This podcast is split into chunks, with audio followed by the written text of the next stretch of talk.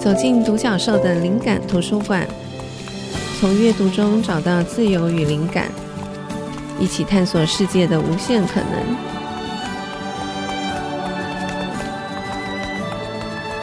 欢迎来到独角兽的灵感图书馆，我是主持人李慧珍。我们今天要谈的主题跟开店有关。我们邀请到了来宾，是在金山开了一间很漂亮的咖啡馆，靠北过日子的老板大 Q。嗨，大 Q 你好。嗨，慧珍好。那大家好。好，虽然题目讲开店跟创业，但其实我每次心里都会觉得，我们聊的主题其实没那么严肃，因为我觉得这些东西其实都跟我们自己的生活跟自己的生命历程有关。这样，然后我回溯一下跟大 Q 的缘分。我对你的印象其实真的一开始都是建立在工作上，然后我对大 Q 的印象就是跟简单生活节、跟好秋有关，就是跟生活风格很有品味、很美好的事物连在一起。然后后来当然知道大 Q 就去金山开了一间这个咖啡馆，那应该也可以算是餐厅啦。但它距离我来讲就是有一点遥远，但是心向往之，一直觉得啊，那是一个很浪漫的情景，在海边，然后有一个。这么懂生活品味的人在里面开了一间这样子的空间，我觉得是很棒的。然后，因为我们有这个节目之后，我觉得，哎，我好像。可以请大 Q 来聊一聊，就是关于开店这件事情，还有之前也有跟大 Q 我们私底下有聊过，你有提到，就是你也觉得人生并非直线，就是因为那时候在聊我自己的书的时候，大 Q 有回馈给我这样子的想法，我也觉得好像我们可以从开店这件事情来延伸来谈，所以一开始先请大 Q 谈一谈你这一路走来，你对于就是你提到这个人生并非直线的体悟，嗯。那时候看到慧珍书写的，就是人生非直线这件事是非常认同，因为我觉得如果人生是直线的话，真的非常的无聊，你一笔就画完了嘛。对，所以我会觉得。如果你的人生是直线，或者你你去走别人帮你画好的线，嗯，我觉得那就失去了一点冒险的感觉。嗯嗯，对。所以在这段过程里头，不论我从求学时代，其实我一直在经历，我跟别人走的路有点不太一样。比如说，小时候你一定像我现在讲话面对麦，我不会那么紧张，是因为小时候。就是常常被推出去演讲比赛，嗯嗯，然后作文比赛、嗯、美术比赛，上台弹钢琴，有非常多非常多这样子的历练，一直到高中。嗯、可是那个时候，其实呃，美术老师就说啊，你怎么会念升学班？真非常可惜。然后我问辅导老师说，那我适合念什么科系？他说你要不要走大众传播科系？嗯我内心就慢慢可以知道自己可能跟很多班上同学会走的路有点不太一样。我可能不会是理工科的，但是我得到的教育跟环境给我的，好像都告诉我说，你就是要继续的升学，你不可以往这方面走。这方面是指说比较跟才艺有关，不是主流价值观认为的升学的。对，甚至你的父母可能都这么说。甚至我那时候印象最深刻是我的班导，他就说现在刚好。大学联考突然多了一个叫做推荐真试，嗯嗯，那你要不要去试试看中文系的推荐真试？我其实是拒绝的。我即使过了第一关，我说我不要去了。为什么？因为当时我觉得，我就想念大众传播系。可是如果我被推甄上了，嗯，我就不可能念大众传播系。嗯嗯，所以我宁愿相信自己，说我努力还是要参加联考。我不想要在高二暑假就被决定我要去念中文系。即使当时我在学校的成绩是被推荐里头最好的那一个，嗯嗯，可是我拒绝。那老师非常的生气。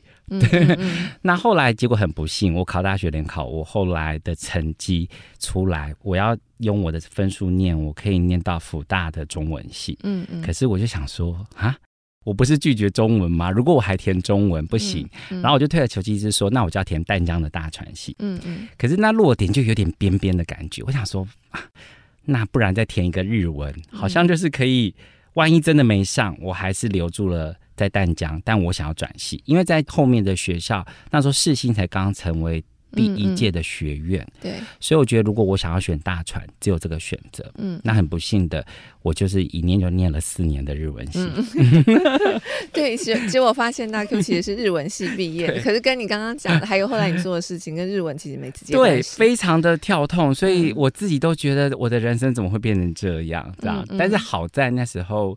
我有很积极的参加大学的社团，它是一个淡江普艺团，它是非常重视纪律跟企划能力的服务性社团。嗯、我在里头学到的非常非常的多东西，嗯嗯嗯、而且是帮助我后面一段人生的路，嗯、我觉得是蛮重要的一个阶段。这个完全都不是原来预想得到的，不是不是。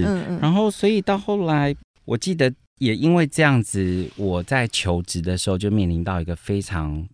难以抉择，因为我的学历拿的是日文系，对，然后我去找日文工作，我都碰壁，因为。日文系的工作，你出去，人家第一关都叫你写考试卷，测测看你的日文能力。对，我还记得我去应征了一个日商公司，我直接拿到考卷，我连题目都看不懂。嗯嗯，然后我就把考卷放着，我就离开了。嗯嗯，然后顿时我想说，那我的人生怎么办？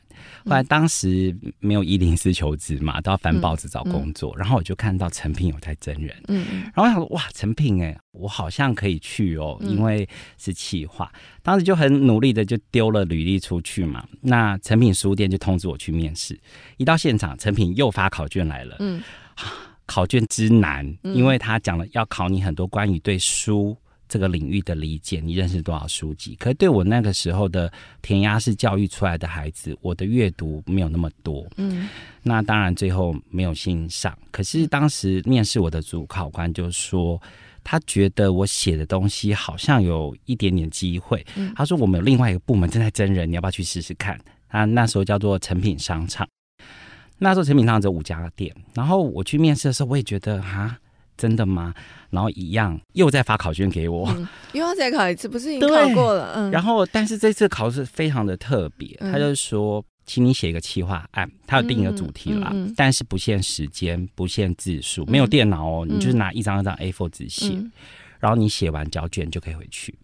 我记得、啊、就你说你在大学那个社团帮帮助我，嗯，我居然可以静下心写，我大概写五个多小时、欸，哎、嗯，哇。对，因为我当时觉得这是我可以做的事，嗯嗯、我就努力的写，一直写，一直写，写到最后完整一个企划案写完之后，我就送出去。可是我心里知道，我应该不会上，嗯，因为看到那些竞争者，你还是觉得很可怕，嗯，大家。而且你才刚毕业，你也没工作经验，对，对我完全没有，我是零的工作经验。后来就接到通知，他就说，嗯，你太年轻了，但是你是我们最后决定了两个人的其中一位，嗯、另外一位他比你有社会经验跟工作经验，所以比较抱歉。这样，嗯，然后我就只好说，哦，我知道了，这样。但后来他们还是又找了你，对不对？对，隔了一个礼拜后吧，嗯、啊，隔了一个月后，我突然接到一通电话，他就说，我们想问你现在找到工作没？如果没有，你愿不愿意来上班？嗯、我就说，可是你们不是录用别人了吗？嗯、他说，我们觉得他没有那么适合，但我们愿意挑战看看。嗯嗯，所以我就进了成品。所以成品对我来讲，我拿到了做行销企划的第一把钥匙。嗯嗯，嗯对，后来也因为这样子。我就累积了一些工作经验嘛，实际经验。大概隔快两年，我决定离开的时候，我一心念想的还是广告公司或者大众媒体。嗯嗯，对，我觉得我一定要去完成我高中没有做到的事。这样，嗯、那时候就更多的筹码去谈工作，所以当时蛮多广告公司找我的，然后愿意要我去上班。然后刚好台北之音也说你可以来上班，我就告诉我自己说，我就是要进。媒体工作，嗯嗯，所以我就进了电台，一做就做了快十年，嗯 嗯，对，这是过去的经验，对，所以人生真的不是直线，对，而且我觉得很有趣，就是说你心心念念想要进大传、大众传播的领域，也不见得你一定要是念相关的科系，你才可以进这个领域，是的，对不对？对，我自己是念大众传播，可是我们那一届毕业生现在还在大众传播这个领域的，我想。呃，屈指可数，对，所以我觉得其实念什么科系跟后来要从事的工作没那么直接相关。我觉得重点是说你有累积到一些东西，而且你自己的那个想要学习的心念很强，嗯、所以无论如何，你可以踏到这个领域的时候，你都一定可以发挥你的专长。我觉得这个是比较重要的。对，我觉得这一段的训练最大就是你要有很完整的企划跟执行能力吧。嗯嗯。所以有时候你有一个想法，但是你要练习的是怎么样企划跟执行。嗯、那真的很庆幸。到现在，其实没有任何人问过我是什么科系毕业的。嗯嗯，嗯，所以我今天突然跟大家讲了，不然我以往都跟人家说我是中文系毕业，嗯、因为我只要一讲中文系，大家就不会再追问，就会理解。对，OK，好，谢谢大 Q，那我们先休息一会，等会再回来。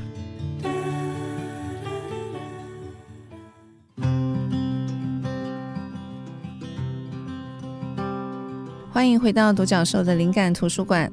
我们今天谈的主题是关于开店这件事，邀请到靠背过日子的老板大 Q。大 Q 刚刚回溯了一下自己的这个学习跟呃踏入职场的历程，确实就是很呼应。我这几年也一直在跟大家沟通，就是我觉得人生不是直线。然后这个也是我自己从很多身边的朋友经验，还有我从书上读的很多前辈的经验看到的，是也是目前我自己对生命的理解。那因为我们今天要谈开店这件事嘛，我想说第二段请大 Q 来谈一谈，就是靠北过日子是二零一六年成立，今年应该算是要进入第八年了，对，对，吧？嗯、那大 Q 觉得回溯这段历程，你对于开店的理解，因为在更之前，你其实经营过好球，嗯，我那时候对好球印象非常深刻。我觉得哇，是那个时间点，我觉得在台湾比较少看到的店。那延续那样子的经验，然后你开了靠北过日子，那大 Q 自己觉得，你这个中间你有经历过什么样的转折点，以及你对开店的目前为止你的心得是什么？嗯，那时候从简单生活节工作，其实。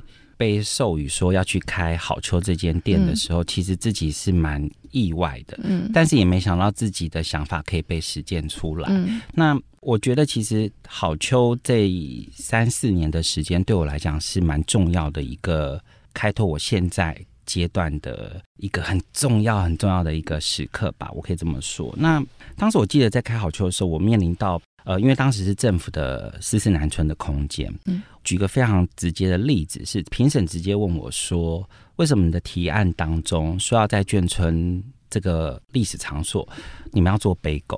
嗯嗯，他们觉得这是一个非常奇怪以及不合理的提案。这样，那当时我就是跟评审说，其实我觉得历史建筑保留的是时间，但是生活在里面的人世世代代是会与时俱进、会改变的。对对，那。我自己在眷村长大二十三年，嗯、这二十三年来，眷村对我来讲，它其实是集体生活的记忆。嗯，可是我从来没有所谓强烈的所谓眷村菜的记忆。嗯嗯，所以当评审问我，就会认为说，为什么你们认为眷村一定是要卖牛肉面、卖馒头、嗯、卖烧饼、油条？有一些刻板印象。他对他非常刻板。嗯、那我就说，可是我珍惜的是一群人在一间屋子里头一起生活，看到生活各个的面相。对。呃，没想到这个提案从我们简单生活认识很多品牌，然后到我找到了合作的团队，嗯、所以我自己会觉得，没想到这个想法真正可以彻彻底底的被执行在这个空间里头。嗯嗯，所以我觉得这对我而言，就是生活这件事情其实是非常重要的。嗯、我们在做任何一间店或等等，我觉得生活创造出来的风格其实是足以吸引别人的。嗯，那而不是一一一贯的去。呃，承袭或引用别人的生活，对，所以我自己很很喜欢这件事。只是当时，呃，但是我想我打断你一下，嗯嗯、因为我忽然想到，你第一段的时候，你讲到就是说，生活如果已经被设定好，那就没有冒险。对，我那时候本来想要问你，就是因为我觉得很多人对于生活的想法，其实并不是冒险，而是安全感。可像你刚刚讲的这个，我就觉得，哎、欸，好像可以呼应。对，因为如果我们就是复制别人。做的事情，或是复制别人对这件事情的刻板印象，就是把那个标签再移过来贴上去，那其实就没有冒险，它其实就是一个。复制它就是一个既定的事情，然后我们又、嗯、又再同样去把它做出来，那这件事情就没有新奇感，它就没有意思，它就不会长出新的生命，对吧？是没错，所以我会后来之所以会呃离开好丘，还有一个蛮重大，就是刚刚讲的，就是当一个企业发展到一个程度，嗯、我没想到我开了一间店，可能嗯、呃、大获好评之类的，嗯、那突然间我就被要求 KPI 了，比如说就突然间转向成说、哦、你。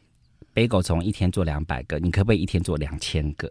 嗯，对。然后你开了这一间店，你可不可以再复制一间店？这时候看的东西变得不一样了。对，嗯、那我自己开始挣扎，因为我我的个性就是觉得生活在不同的地方会有不同的样子。嗯、可是如果我们一直在开同样的店，对我而言，我自己内心是非常的挣扎。所以我可以引用一句话，我觉得就是鸟屋书店创办人增田宗昭讲的、哦。他说：“我一直认为宇宙有两种，一个是在自己以外的地方，一个是在自己的心里面。”嗯。嗯，那我觉得我很想呼应这个，就是我内心就有个召唤了，就是我在二零零五年在金山的海边开始冲浪，对，然后那时候跟冲浪的朋友之行长说啊，我们要是可以在海边开一间店有多好，嗯，嗯。对。于是，我这个念头就燃起了，我就会觉得，其实我内心知道，我应该不属于在城市里的。如果我越想要走进生活的话，嗯，所以就我就跟那个在上海工作的朋友说，嗯，要不要回来？嗯嗯，那我们来把这个梦做出来好不好？嗯嗯，对，所以真的就在金山的海边，在我们冲浪的海滩，当时叫沙猪湾，现在叫中角湾，我们就开了一间靠北过日子。那大 Q，你现在自己开了这个靠背过日子，你就变成老板了。嗯，那原先你对于就说被我们帮别人工作的时候，老板交付给你，认为必须要有 KPI 当做指标，可你现在自己是老板，你看这件事情会有不同的看法吗？啊，其实我觉得有 KPI 是好的，嗯，可是我觉得这 KPI 还是要在于说，如果你自己是老板，因为毕竟我当时不是老板，嗯，所以我对于 KPI 的解读会是被变成是一种要求，可那个要求如果跟你内心的标准不太一样的时候，你真的会困惑，嗯，可是我现在自己当老板，我的 KPI 我知道我自己的方向在哪里，我这中间是有取舍的，嗯，可是如果今天是没有参与其中的，比如投资人。他们看 KPI 是非常的没有夹住个人在做这些事情的初衷的，嗯嗯嗯、所以这中间就会产生了落差。那自己当老板之后，我一样会看数字，嗯、可是这当中会有一些感性在里面。嗯，就是你看数字，但是你会知道你从何而来，嗯、就是这个品牌，或是这个企业，或是做这件事情的根本是什么？嗯，那跟纯粹只看数字，但是。没有去了解或是追究这个核心的这些做法，还是有很大的差别。非常非常、嗯、对，嗯、所以其实那个核心的价值有时候不能完全量化。嗯，可是要能够继续文音下去，确实是需要数字的帮助。嗯，对，这个也是训练。OK，因为我觉得开店的事情其实有好多方方面面，要讲太多细节。那我们今天时间可能有限，我想要呃，就是用另外一个方式来请教大 Q。假使今天有机会，就是请大 Q 来开一个关于开店的课，那大 Q 的第一堂课你会是怎么设计的？你觉得重点是什么？我觉得是风格。OK，嗯，不管什么店吗？对，因为。在现在这个资讯跟网络流传的时代，我们太容易复制别人的想法了。嗯嗯。可是我觉得风格是最难复制的。那我指的风格，应该是指说是在你的生活里头长出来的东西。嗯，对。那像我自己开这间店，我会很敢跟别人说，这是我生活四十年以来，嗯，长出来的东西。你看到的，不论美或丑，都是我的样子。嗯，那就是别人复制不了的。对。那风格需要时间的养成。对，而不是今天你靠一个设计师帮你做很漂亮的店面，或者是你看现在流行什么风格就走什么路。对，我觉得那个风格其实是非常的表象。嗯，所以我觉得风格这件事情是需要强壮的心理跟深厚的知识才能够塑造出来的。嗯嗯，那它需要时间。嗯，对，所以有时候你看二十岁人开的店跟四十岁人开的店，可能出现的东西会不太一样。不一样，嗯，我觉得那个其实是需要时间的。当然不是说二十岁人不能开店，而是说你自己要非常确定你想要走的风格是什么，嗯，否则你成也风格，败也有可能是风格。嗯，所以我们现在会看到海边可能会清一色的风格是地中海、爱琴海的风嘛，嗯，对不对？所以就是。风格这件事，如果它被物质了，被挪，你只是挪用，那其实没有意义。对对，那你能不能长出自己？所以大家如果到靠北过日子，会看到我们店很多东西跟人家海边的店不太一样。嗯，我甚至连店里播的音乐，我们每两个小时是有一个主题的。嗯嗯，我们到打烊的时候，我们甚至连放的音乐都是我自己喜欢的华语。金曲，嗯，但但那些金曲其实他唱的意义跟歌词全部是跟人生的领悟有关的，嗯嗯，不是情情爱爱。嗯，那我自己就觉得，因为这是我自己觉得我想要让我的客人听到的，嗯，那这是一个小部分，所以我觉得那就是你自己想要，不论你的硬体软体，你跟接触客人说的感受，其实是可以塑造出来的。嗯嗯嗯，我觉得很棒。那大 Q 讲的这些，我觉得当然除了你自己。你的生命过程，你自己在工作上面这些经历，另一方面是不是也可以回溯到，就是一开始讲的，你在学校里头的社团学到了这个气化的部分。它不管是那时候你在参与简单生活节，还有到后来的好秋，还有现在的靠背过日子，我觉得大 Q 有一个能力是那个气化的东西一直在你的这个做事情的这个方法当中，是不是也有这个部分的？是哎、欸，因为我。嗯呃，我很爱想东西，可是我跟很多更会想东西的比起来，其实微不足道。比如我们认识很多共同的朋友，他们是更有创意，更有让我想不到的事。可是我觉得我自己比较比较不一样一点，我觉得可能是跟我的个性跟星座有关。我其实是比较有执行力，嗯，我会觉得想归想，但是要有有办法把它执行出来。所以这对我而言是，嗯，可能跟大家比较不一样。所以我也因为这样，我可能不小心就走到了很多管理者的角色，嗯嗯，对。那在这过程当中，我自己会觉得其实。开店很多人都会开，很多人才做得更好，对，所以我不觉得我做的一定很好。可是在这开店过程当中，我觉得其实开店经营跟个人的生活是联动的，跟个人的价值也是一起的。嗯嗯，这对我而言是我目前为止开店最大的心得。嗯、那我常常跟人家讲说，开店其实是交换，交换，对，你跟客人交换心情，交换一个眼神，嗯嗯，那你用食物或者你用店内的陈设跟他做交换。嗯这个是我们看到非常表面的，嗯，可是事实上，其实你自己的生命里头也在跟他一直交换东西。你你给客人，但客人也会回应给你，对对。像比较实际面的，我们可能会说，我想要更好的营业额，我可能会多增加一些椅子，嗯，对，这也是交换。嗯，好，那比如说，我想很舒服的客人来，可是我可能就要拒绝十二岁以下小朋友不要来，嗯嗯嗯，对。那我愿意吗？所以这中间会有很多你在交换事情。对对，事实上他没有那么光鲜亮丽。嗯、我觉得这从好球到现在开店过程，我交换了非常多东西，嗯，给别人，嗯、甚至是牺牲。那那些东西是不是也不断在变化当中？嗯、也不是一开始开店的时候你就定下了很多的自己的原则，也是边开店边去理解，然后边去调整。是，所以很多人可能开到一半就想把店收了，不见得是生意不好。嗯嗯，嗯，对。因为他会觉得他牺牲的东西太大了，比如说你可能要牺牲跟家人相聚的时光，对。对，像我在这么远的地方，我其实是要跟家人拉很远的距离，嗯、所以这个过过程当中会有很多拉扯。所以如果你要再开店，你一定要先想好这些事情你有没有办法承受，嗯，对，这还不光什么经营哦，不光营业额哦，对，而是它会跟你的生活跟生命是联动的，嗯，我觉得这个是。这几年八年吧，很深的感触。嗯，我。我虽然没有开店，但我可以想象跟理解，因为我觉得很多东西的取舍还是回到我们自己对生活的看法。那这件事情如果不是像大 Q 一样，就是说你说你是一个很爱想的人嘛，可能在这个几十年的生活当中，其实你常常在想这件事。所以我觉得你遇到必须要取舍跟变化的时候，你自己可以产出一个答案。可是如果在这个部分是第一次面临到这个深思的这个问题的时候，可能有些人他就必须要停下来，或是做一个转换。嗯、好，谢谢大 Q，我们再休息一回。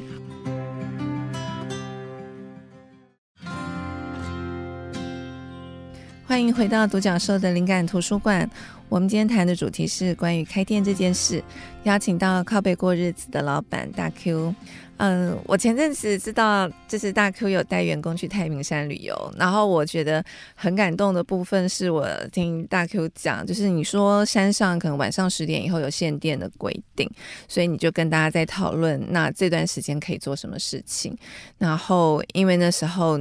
你有读我的新书吗？对，就谢谢 大 Q，就是给我很多回馈。其实大人只知道部分的世界，然后你想要邀请这群年轻人，他们可能已经很少在看书了，你就买我的书送给他们，就说那晚上的时间大家就来分享对这本书的看法。但我觉得并不是说哦，因为选了我的书，我觉得这是一个很棒的事情。我我那时候第一个想法是，有一个这样的老板想要送书给年轻的同事，然后还愿意挪出时间来听听大家的回馈，就希望大家可以真的从阅读当中去得到一些收获。我觉得有这样的心思的老板，我自己是觉得很佩服的。所以那时候我当然就也很好奇，实际上大 Q 带着这群年轻人上山以后。大家的回馈到底是什么？因为我那时候还想说啊，他们平常都不念书，然后你丢了一个这样功课给他们，他们会不会很生气？觉得说我才不想要读书嘞？就不知道后来发生什么事情。所以刚好今天请大 Q 来上节目，可不可以跟我们聊一下这整个的想法，还有这当中的过程？嗯、那时候会决定送这本书，是因为我我脑袋先出现是说送什么书才好，嗯，然后我就回忆了一下自己看的书适合他们这个年纪，因为我们平均年龄有十八，最小现在是十七岁，嗯，然后最大年纪是三十三岁，在这区间有十几个工作伙伴，因为我自己本身是一个老小孩，就是本来就很喜欢阅读，对不对？嗯、对对对，所以我就会觉得，如果我可以给一起工作的伙伴什么。除了薪水以外，嗯，所以我常常在跟他们聊，说我们员工旅游，我们只会去山上哦，或者是绝对不会是那种很休闲的，嗯，我一定会要你们走路，嗯，对，所以我们去过非常多台湾的山，也都是他们的父母或学校不会带他们去的。那甚至我们要去之前，我都说你们一定要亲切结束。嗯，好。那在这过程当中，我们最后选到这本书的时候，我觉得非常意外的一件事情是，我们在出发的时候，我就说大家一定要带这本书在身上，嗯，因为我们要开分享会。然后大家才知道大 Q 说是真的，嗯，嗯，对我说是真的。于是我们就真的执行。然后那一天我觉得非常可爱，也要回馈给慧珍。后来就说，哎、欸，你知道吗？在这个冗长的车程哈，因为我们刚好遇到下雪，嗯，所以我们花了大概六个小时上山。哇，有人在车上看这本书。赶快恶补一下，对。然后我们在走那个三个多小时的步道的时候，嗯、居然有人还背着这本书，嗯、他们就拿出来拍照。嗯嗯，对，我就说嗯，对。那时候是他们已经读过了，是不是？嗯，他们读过了。然后我就说，那等一下晚上大家洗完澡之后，我们真的就到男生宿舍集合。本来我们想在星空下嘛，嗯、可是没想到下雪。嗯，对，所以大家就在宿舍集合，然后。突然间在集合前，有个三个男生就躺在床上在看这本书，嗯嗯嗯，很安静哦。然后我在旁边偷看，我就觉得那一刻那些画面是我好想要的，嗯，因为我有跟他们讲，不论你读的多读的少，可是我觉得你有没有看懂这件事情，那就算今天只读一页，只有一句话都没有关系，对。那在这里头回答，我觉得蛮跟我自己想象差不多的是。大家有大概大多数一半的人都回应，就是回总有提到，就是说念书是等于赚钱嘛。嗯，他们也自己打了很大问号，因为在他身边的父母师长都是这么跟他们说的。嗯，尤其他们都会提到一个是，你毕业了为什么留在金山？金山没有工作机会，金山赚不到钱。嗯嗯，其实这边叫金山。对对，那有一个男生说。就是他性别取向的关系，所以他呢，他说他喜欢跳舞表演，甚至他现在念美容科系，嗯，但是他被他的阿妈说这赚不到钱。嗯，大人很喜欢用这句话，对，把很多可能性都堵死了。对对对，所以他们就觉得非常的奇怪。但是我有请他们去理解，像慧珍有提到的，就是说，其实念书的目的是使我们要发展自己和世界相处的能力。那学校不是职业预备所，嗯，我觉得这个东西是我回应给他们说，请你们多多看这句话，嗯、然后帮自己建立信心，嗯、而不要被大人影响。嗯，对。那另外有一个，也是一个很特别的女生，她回应的是说，她看到一个章节叫做“人生是值得活的”，我就说，嗯、我们全部人就愣住，说她有遇到什么问题吗？对，她说她每天晚上睡觉前。他都会问自己：“我为什么活着？”嗯，当下大家都很狐疑，这个说法都有点吓到，是遇到什么大事？嗯嗯、那真的例子是一个，确实在金山，在几年前有两个国三女生，嗯、是他的好朋友，他们无照骑摩托车，结果发生意外。哦，那其中一位呢，是他晚上才跟他讲过话的女生，嗯，他的好朋友，嗯、可是半夜就发生这件事。他觉得人生太无常了，嗯，人生无常又无情，可是没有人告诉他，他怎么面对这种人生的另一个课题，嗯，所以他甚至不晓得为什么我是活着，那我明天会不会走了？嗯，对。后来我有反馈给他一个我自己亲身的经历，就是我在当兵的时候，我一个高中同学，他因为念研究所，他也是因为性别倾向的关系，对，当然事实上。是不是因为这样子而离开？我没有办法那么笃定。可是他，是他有碰到这样的，他碰到这个问题，所以他最后在大学的实验室里头喝了剧毒，离开了。当时我们去跟他告别式的时候，老师只告诉我说：“你跟他这么要好，他需要你的时候你在哪里？”老师这样讲，嗯，老师怎么可以讲这么不负责任的话？我那时候真的吓到，然后我又看着我熟识的这个好朋友的妈妈，因为我们都认识，妈妈在位置上大哭，看到我们。那时候其实对我来讲打击非常的大，我就反馈给这个店里这个小伙伴，我就说，但是每一个人的生命都有它的价值。我说对我而言，我当时一个转念就是他的离开是不是提醒了我什么？所以其实对我一个很大的影响就是，其实我后来从一开始不敢，比如说同志运动，其实我后来会去参与，我甚至会走上街头，因为我希望不要再有人因为被社会否定。然后结束自己的生命。嗯，那我就反馈给我们这个店里伙伴，我就说，那你要换个角度讲，你的朋友的离开你很难过，可是你可不可以带着生命应该更美好、更短暂？那你应该过得比你自己想象更好。我说，你可不可以找到这样的力量呢？我说，我希望你可以找到。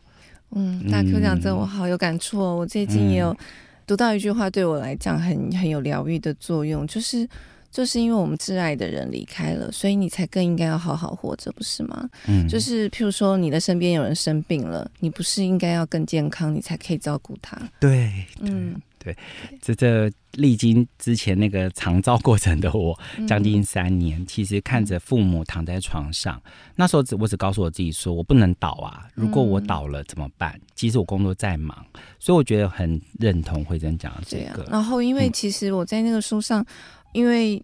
那段时间当中，因为也是接触到一些年轻的孩子，不管是透过网络上的问卷，或是我在身边听到的案例，那、哦、很多孩子会有他们这那段时间他们会遇到的一些巨大的焦虑跟烦恼。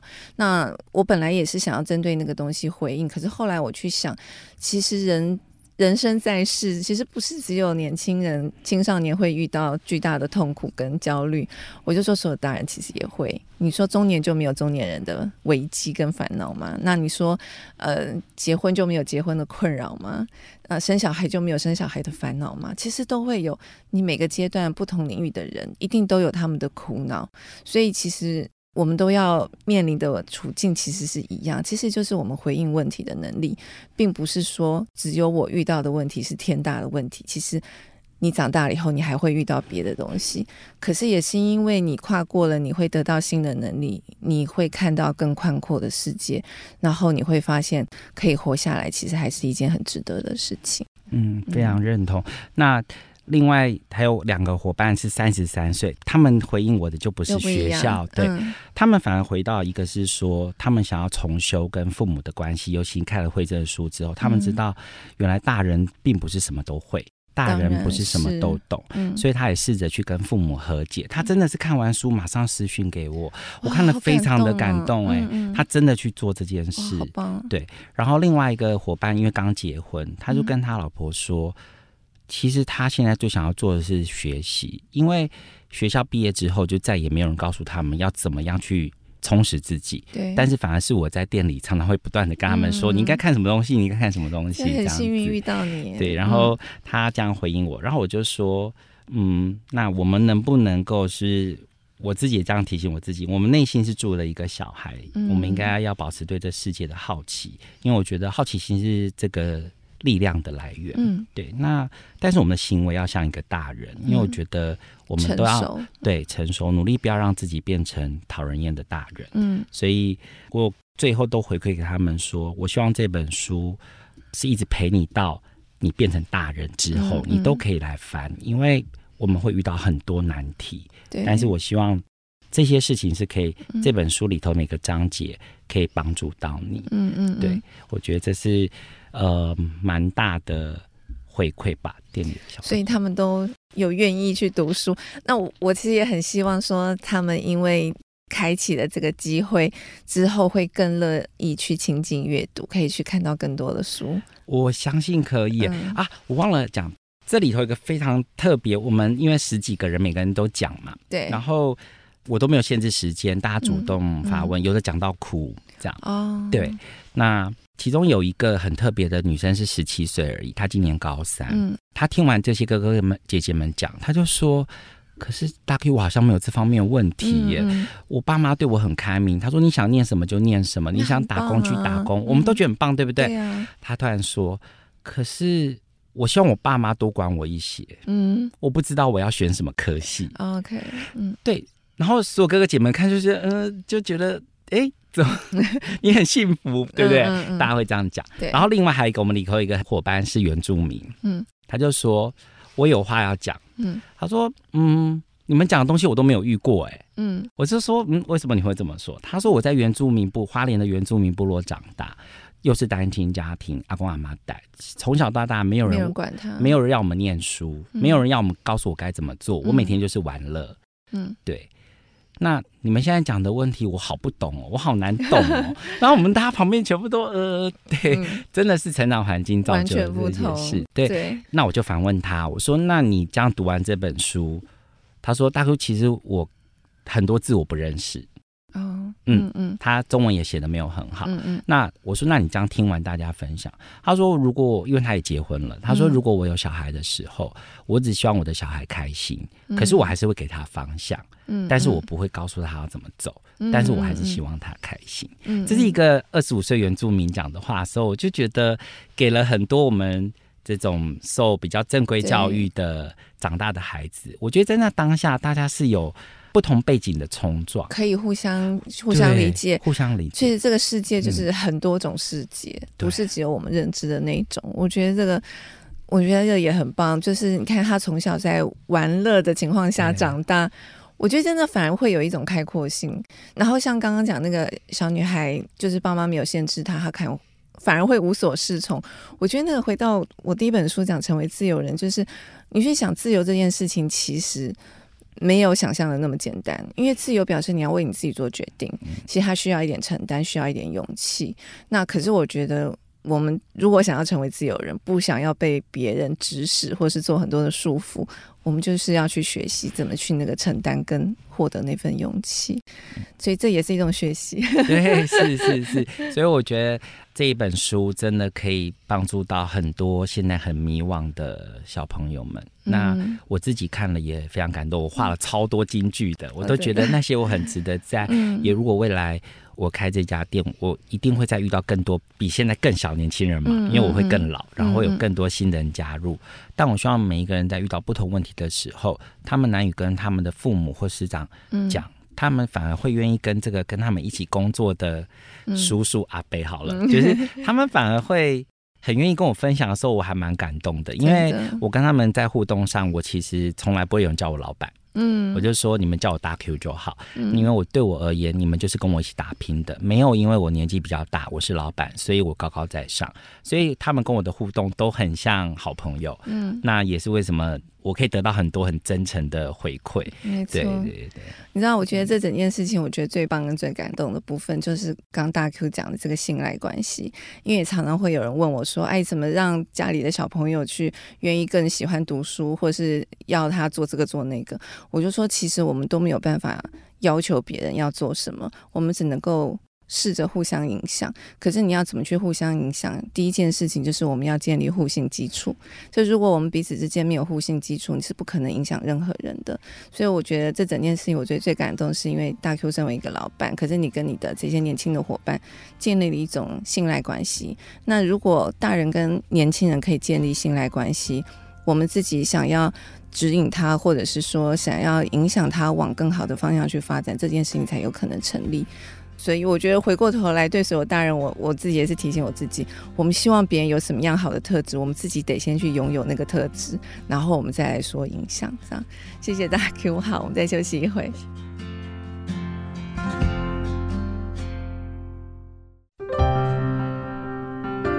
欢迎回到独角兽的灵感图书馆，我们今天要谈的主题是关于开店这件事。不过聊到现在，其实我觉得我们的主题比较像关于。待人这件事情，或者是跟不同的人、跟生命相处这件事。那今天邀请的来宾是靠北过日子的老板大 Q。刚刚听大 Q 聊，就是跟年轻伙伴的相处，其实我觉得非常感动。我们休息的时候又交换了很多的想法啊、大 Q 也很认真带了一些书要来分享。我想最后这一段，我还是先请大 Q 先聊聊你要分享的书。嗯，其中一本是书名叫《风格是一种商机》，它是鸟屋创办人增田宗昭所写的。那呃，刚刚在前面有讲到，我喜欢他的那段文字，就是宇宙真的有两种，所以我觉得。大家真的要去想想自己心中的宇宙，那个宇宙其实是不会消失的。嗯，那它可以支撑你去完成跟执行到很多事情。嗯，那它里头还有提到一个，你也必须记住数字。如果你今天是想要经营一个店面的人，那这也是一个学习。只是那个数字是你自己知识的来源，并不是说你要追求高营业额，而是你从数字里头会看到很多东西。那这也蛮呼应。我从开店经营以来，很大的感受，嗯，对，好，再来，他有提到赚钱其实是努力的结果，嗯，那绝对不会是动机。嗯，我觉得这也是，嗯，我到海边开店，我常常提醒自己的一句话，就是我不能为了赚钱，把很多原本想要做的事给忘记了。嗯，所以现在还有很多我还没达到的事，我还是希望我可以努力，然后在海边再做一个更接近自己内心想要的店。嗯，我也很喜欢这本书诶，我在一些不同的场合也常常都会引用他讲的话。那时候在写跟自由有关的那个第一本书的时候，我记得他也在他的书里有提到自由这件事，他有很多的琢磨跟描述。我记得他有提到，就是说自由其实是一种使命感。对，那我其实对他讲这个对自由的描述，我自己有很多的心得。就是刚聊天的时候有跟大 Q 提到，我觉得自由。其实并不轻松，它其实是一种承担。可是，就是因为这份自由，我们可以去做我们应该做的事，我们可以去做到我们想做的事。我觉得这个才是自由。我也很喜欢这本书。嗯，那呃，再来是呃《心向群山》这一本书，嗯，可能因为自己在海边的关系，然后再加上自己过去也爬过百越，也喜欢爬山，对。对我来说，这本书它比较特别的是，它其实并不是只是在写怎么登山，或者是登山中间的的辛苦历程，而是它夹杂了很多人文、地质学，甚至是登山史夹在里面。那每次在看的时候，我会觉得一直打到我的内心，是因为它有很多内省。嗯，所以他这本书的英文名其实叫做《Mountains of Mind》，就是其实他在讲的是内心的那一座山。嗯，所以我觉得在看的时候，像刚讲的内心的宇宙，嗯、对对，我觉得是有所呼应的。尤其我们喜欢爬山的人，嗯，在你每走一步要登顶之前，或者登顶之后，其实是有很多内心的。我觉得如果真的有爱山的人，其实会发现这件事情。嗯嗯。这本书我也很喜欢，大 Q 喜欢的书跟我好多重叠。那再来还有一个一本书叫《浪人之歌》，这本书其实它是一个算是作家跟诗人写的书。嗯、那这本书其实它应该说对我的影响是机缘的出现，因为在二零一五年的时候，他也是一个冲浪者，对对对。二零一五年我去到了那个恒春的万里通的一间民宿，嗯、我当时刚好辞掉了好秋的工作。我就告诉我自己说，我要放个长假。嗯，然后当我躺在那个民宿看到这本书的时候，我想说，嗯，刚出版的一本新书，嗯嗯，然后我就翻翻翻，我就全部看完。嗯，然后我深深的被打动，就是一个喜欢冲浪的人，他怎么同时间要写论文，同时间要冲浪，嗯，对。但他的字里行间，其实虽然也介绍了很多他去过台湾冲浪的地点，可是他更多的哲学思考在这里头，一道海浪对他的影响。嗯，我觉得这个东西哇，深深打动到我，甚至我可以跟很多朋友说，这本书是真的让我决定到海边开店的一个非常大的动力。嗯，对，我甚至在那个当下，就是打电话到上海，我那个朋友说。我们开店，嗯嗯嗯，嗯，看完这本书之后，哦，所以那个日本的那个杂志 Brutus 他们做过一期叫做《危险的读书》。为什么说读书是很危险？因为它真的会完全改变你的世界。嗯、对对，所以希望大家如果有机会可以看一下这一本书。嗯、对，那再来还有一个是在飞书店。就也是去逛了之后，突然间在书架上看到一个直接有山又有水，就完全打中我嘛。嗯、因为我自己在家里贴了一个，在一个女孩子写一个书法，叫做要成为自己的山，跟成为自己的海。嗯，那三十三这一本书，其实它是一个日本的一个算是艺术家，他后来就是离开城市，移居到山上去的高中建议。那它里头的画风非常的可爱跟幽默，但是它的文字其实。讲了很多古典文学，去对应他山居生活跟着一家人的故事。我觉得当我看到这件事情的时候，我觉得山居生活其实有他辛苦的一面，有他幽默跟好玩的一面，有丢掉自己的一面。但是在他最后 ending，我觉得有一个章节叫做慰藉。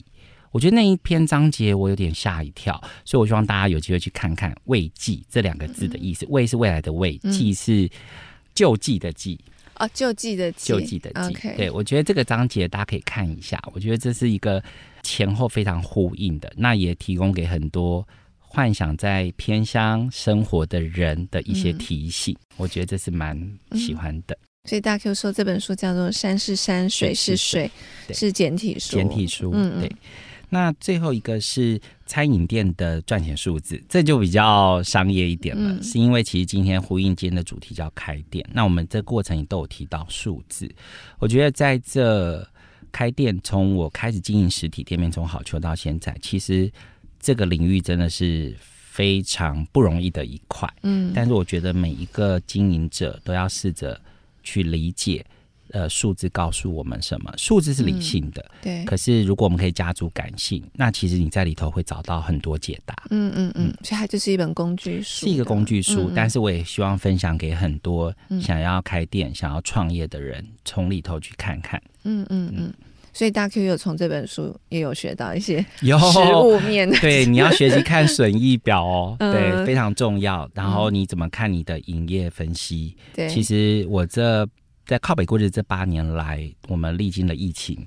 三年，生意一定会被影响。嗯、可是到现在，我们还是在一个海边活下来了。即使我们有半年可能都是刮风下雨的东北季风，那之所以会活下来，我觉得很感谢我有读懂数字，嗯、所以我会在每一个关节去做出帮助我做出决策。嗯嗯，帮我做出如何避开风险。嗯，我觉得这是数字告诉我的。对，所以我觉得我们今天的这个。访谈的分享，我想听众朋友应该有听出来，其实并不是说数字不重要，可是我觉得，就说在很多的环节，很多东西都重要。可是也许我们自己对这个事业的想法，会让我们的比例或是比重有一些不一样的调整。那刚刚问大 Q 第一堂课，大 Q 讲第一堂课并不是数字，是风格。我自己也蛮认同，就是那个风格，就是你对这间店的想法，那个东西是核心。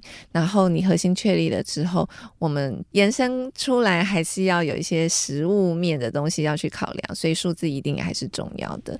只是说，它不是任何某一个部分可以涵过其他，不是偏重某一个部分。所以这个是我今天学到。那我要分享的书，因为一开始大 Q 有讲到，就是人生不是直线嘛，这也是我很有感觉的一件事情。那我想要分享一本书，叫做《胜利并非事事顺利》。很多听众朋友可能没有看过它，也许看过的人会把它当成好像又是一种某一类型的成功书，或者是这种商业书、工具书。但我自己读的时候，我是觉得，我是觉得很棒，是因为它其实里面就是很多成功人士的故事。那这些成功人士在他们的领域其实都是非常厉害，可是他也许不是一般读者都知道的人。而且我觉得他们讲他们的故事，非常的怎么讲？感觉我觉得是。很真诚的，然后把他们的历程讲出来，并不是只是去讲光鲜亮丽的那一部分。然后我自己读到了一些共同点，就是这句话，就是人生不是直线。这个太多例证了，所以我觉得很多时候像我们这些所谓的大人，还是会沿袭二三十年前这种社会主流思考来思考事情。那我觉得，如果大家可以看一下这个书，看一下其他这个别人的案例，就会知道这个观念其实。它本来就不是真理，可是我们又一直去信奉它。那我觉得这本书其实就是给我们很多很多例证。那如果大人们都喜欢听成功故事，那我觉得这本书 就是在告诉我们，所谓的成功并不是你所想象的那样。对，所以这个书如果还买得到，我是蛮推荐听众朋友去读一读，你会得到很多信心啊。因为那些厉害的人，其实他们也只是像刚刚大 Q 讲的，我觉得他们只是行动力更高一点而已，并不是说他们就没有经历过。失败，而是因为他们不断的尝试，他们做出了很多的行动，所以当然他们成功几率也会提高。我觉得其实就是这样子而已。那另外一本要分享就是我们为什么要读书，为什么要工作？这本书是每一次跟这个工作有关的演讲的时候，我都一定会推荐的书。它里面也有一些，因为是日本人写的，然后里面有很多用漫画来表示，所以非常好读。所以如果如果觉得字很多读不惯的读者，也可以来试试看这本书，因为漫画的篇章其实很好读，但是它也有一些文字的叙述。那我觉得日本人很厉害，就是他们可以把一件事情讲得很清楚。那我觉得这。这本书我很推荐，是啊，我觉得它的逻辑很清楚，所以它其实就是呼应那个书名，就是我们为什么要读书，为什么要工作。他把这件事情从不同的方方面面讲得非常清楚，其实是很实用的，很符合我们现代的人来读。所以如果大家对这两件事情有困惑，可以来读一下这本书。这样，所以这个是呼应今天大 Q 讲的，我想到的两本书。这样。好，那今天时间也差不多，跟大 Q 聊得很开心，然后。我真的觉得很棒，就是我们本来定的主题是开店，可是我觉得我们好谈到更多跟人有关、对，跟生命有关、跟人生有关的事情。那也希望听众朋友听的觉得收获很多，然后也非常欢迎大家，就是可以去金山走一走，去靠背过日子，实际去体验一下这个店带给你的东西，然后去跟大 Q 交流一下。我觉得去一趟，大家的收获一定会非常多。嗯，好，谢谢惠子，谢谢大 Q，那我们下次见，拜拜，拜拜。